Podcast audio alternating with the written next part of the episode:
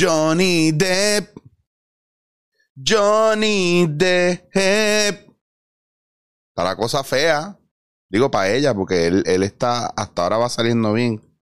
Qué triste el caso de Johnny Depp y, y su expareja. De verdad me da mucha tristeza. Eh, aunque ustedes no lo crean y son estúpidos. Yo sé que él no es ni pana ni nada de esa cuestión, pero eh, eh, toda la situación en general para los hombres y para las mujeres es fatal. Esto es un caso que hasta cierto punto establece ciertos precedentes en esta era moderna, ¿verdad? Donde hay tanta cuestión de, de, mm, de quejas sobre violencia de género, especialmente hombres contra mujeres, y cómo se minimiza el hecho de que aunque parezca que son menos los casos, ¿verdad? Eh, son menos porque pues, son menos los casos de mujeres a hombres, pues porque los hombres no reportan esas cosas, porque a los hombres se les humilla cuando reportan esas cosas y porque como ella le llegó a decir en algún momento, eh, dale, dilo, a ver, pues nadie te va a creer, tú eres hombre y eso es muy, muy normal. Y, y, no queriendo irme en la línea de víctimas, porque no me voy a ir por esa línea, no me quiero ir por esa línea más. Quiero que miremos el que ampliemos la imagen de lo que está pasando en este caso, de lo que pasa en general, y lo que estamos viendo es una, ¿verdad? Son dos adultos que no han, no han bregado responsablemente consigo mismos, no se han hecho cargo de ellos mismos, y de repente, claro, al ser, ser personas de Hollywood, pues obviamente se, se, se presenta el caso públicamente, que vuelvo y esto es una insistencia mía, no, no sé por qué, porque son figuras públicas, nosotros tenemos derecho a ver esos casos. Eh, al caso estar disponible, yo lo he visto un par de veces, pero hoy día la justicia funciona muy diferente porque ahora es una cuestión de un concurso de popularidad y las redes sociales y los medios están influyendo demasiado en los veredictos de los casos. Porque se hace tan público y la opinión pública lo que no están entendiendo es que la opinión pública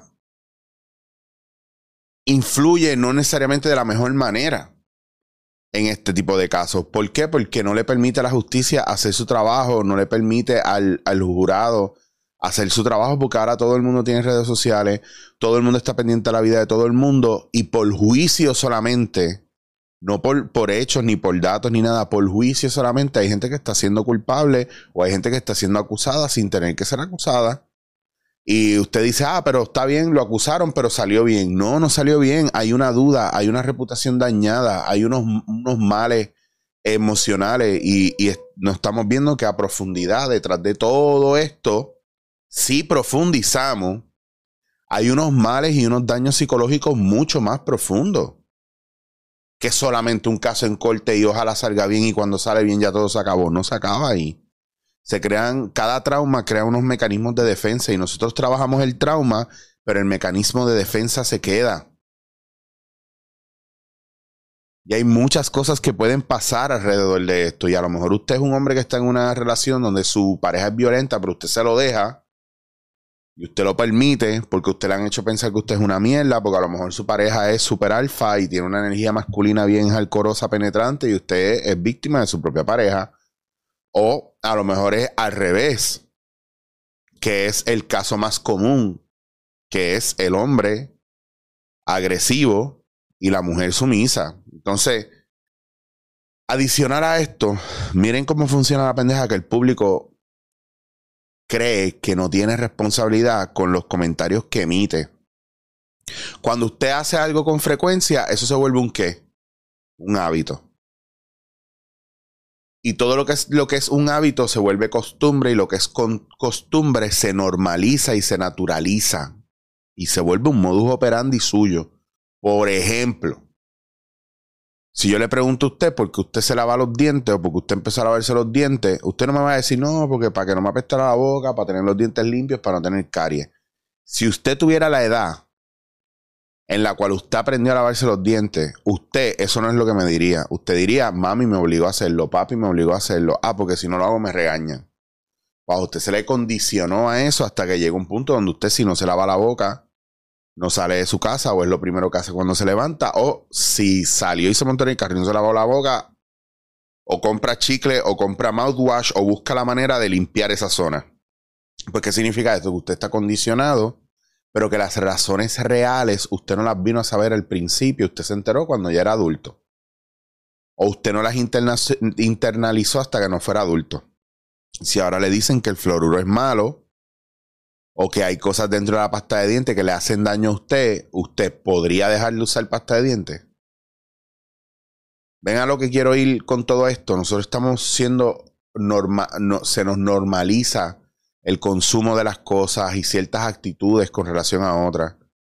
La monogamia es algo que está, que, y la poligamia, o sea, la monogamia es algo normalizado porque es norma, es ley, y la poligamia está en es demonizada como tal sabemos por las líneas y las vertientes, muchas veces sociales, psicológicas, pero el viaje espiritual no está ahí.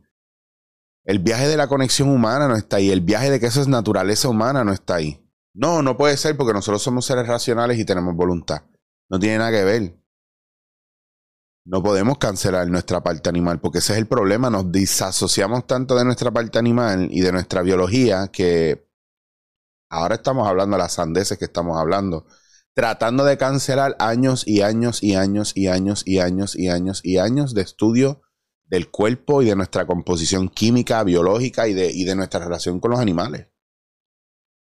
Entonces, claro, venimos a ver una, una situación así en corte, un juicio, y, mira cómo somos los seres humanos que queremos coger lado. ¿Quién es el bueno y quién es el malo?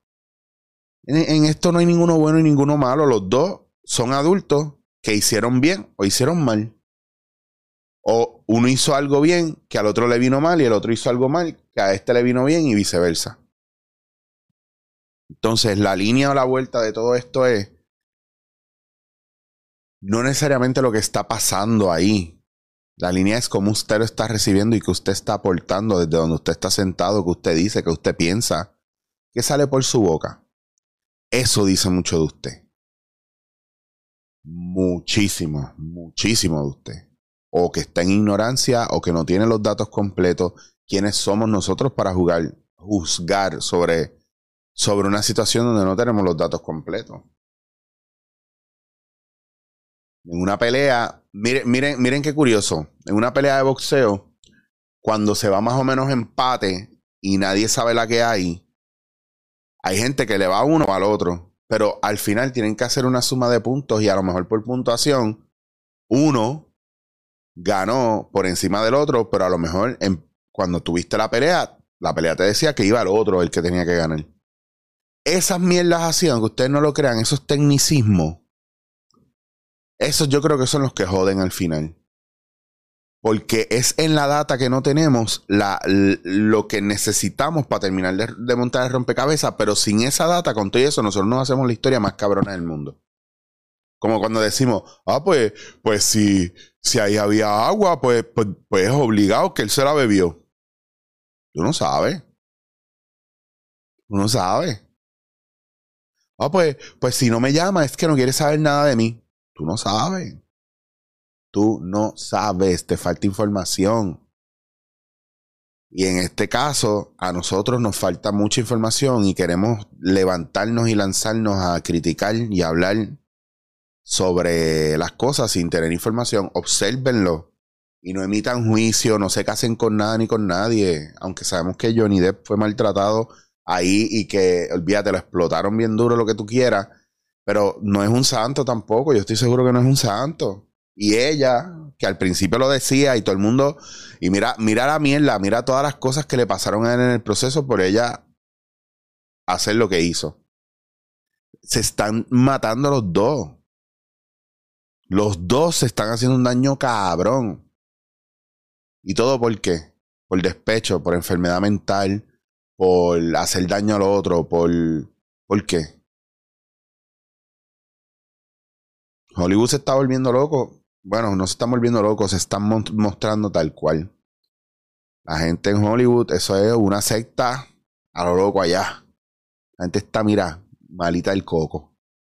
Así que ustedes a lo suyo, no dejen que el sadismo les domine, porque si usted todos los días entra a redes más que para ver quién está jodido, para criticar o para hacer daño para escribir lo peor, créanme que en sus vidas eso es lo que ustedes van a tener y van a traer. Hagan un detox de redes. Es más, ni me vean a mí. Yo estos videos están aquí, pero no estoy esperando nada de ustedes, by the way. Y perdonen que lo dejé para último. Agradezco mucho del podcast pasado a toda la gente que me envió, ¿verdad? Su diezmo por PayPal. Lo agradezco mucho. Eh, que ustedes sepan que eso está cayendo en un pote de para los estudios, para los viajes y para los, ¿verdad? Para, para las muestras de amor propio para mí. Y digo amor propio porque a lo mejor usted no lo piensa de esa manera, porque todo el mundo piensa que es que yo estoy en, ah, este está, está en las papas, mira cómo está yendo España todo el tiempo. Hay sacrificio envuelto. Pero ese tema yo creo que se los voy a dejar, ese llorado, porque es clásico, porque así es que le dicen el llorado. Se los voy a dejar para el Patreon cuando lo abra. Tranquilos que viene por ahí. Estoy esperando unas cositas, pero tranquilos que viene por ahí. Tranquilos, tranquilos es. Así que agradecido por demás y, y para mí es bien importante que no dejen de suscribirse eh, porque me dicen, ah, que tú no le das promo a las cosas y que se suscríbete, cabrón. Y te va a llegar la promo si te suscribes. No ven que estoy ocupado, puñeta. No estoy como tú que estás sentado todo el día en la miel de trabajo ese, escuchando los podcasts de todo el mundo. Ay, cabrones, hay días que, hay días que de verdad no les miento, hay días que me quiero tirar por un balcón para abajo ahí y perderme. Y hay otros días que sencillamente tengo muchas ganas de vivir y de hacer, pero no es fácil. Eh, todo el mundo está en su propio camino, todo el mundo está en su lucha y no están solos. Nadie está mejor que uno. Uno, uno quiere pensar que los demás están mejor que uno, pero no necesariamente. Y si están mejor que uno, pues que se nos pegue eso. Ya está. No sigamos dándole vuelta a las cosas y torturándonos. Vamos a hacer lo que nos toca y vamos a empezar a traer el bien pensando en el bien. Vamos a traer amor pensando en el amor y dando amor. En vez de, de seguir dejando que los fantasmas del pasado no, nos arropen y, no, y nos coman y que el mal que tienen otros al lado pues nos arrope también. O que cuando veamos algo malo, en vez de, de, de, de salir a socorrer y ayudar, dejemos de estar dando la espalda, prendiendo el celular para grabarlo. Eh, amor propio también es hacer un buen detox de, de todo lo negativo alrededor de nosotros, viéndolo y sabiéndolo, empezar a marcarlo, identificarlo y cortar. Eh, porque por la boca sale lo que emana del corazón. Así que bien importante que no nos olvidemos de eso. Eh, yo no soy perfecto, yo no tengo mi vida resuelta, yo tengo muchos complejos con los que trabajo, tengo muchos traumas con los que trabajo, tengo muchos mecanismos de defensa, tengo muchas mentiras en mis costillas, eh, tengo muchas faltas y mucho, eh, no solamente abusos recibidos, sino abusos, dados, ¿verdad? Pero yo no me puedo, ¿verdad?, desvincular de, mis de mi pasado. Eh, pero tampoco puedo dejar que nadie me, ¿verdad? me juzgue por cosas que yo hice antes porque yo no soy el mismo tipo ahora y porque estoy en un camino de crecer y desarrollarme y brinco aquí para que solamente para el statement de que no sean tan duros con los demás porque alguien fue duro con ustedes y tampoco sean tan duros con ustedes mismos eh, porque creen que eso es lo que los va a ayudar a salir adelante.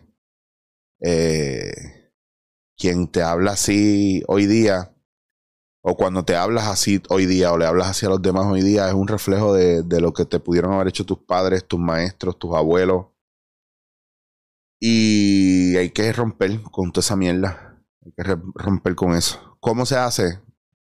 Una cosa a la vez, un día a la vez, poco a poco. Ese es mi, mi consejo. Así que, sigamos.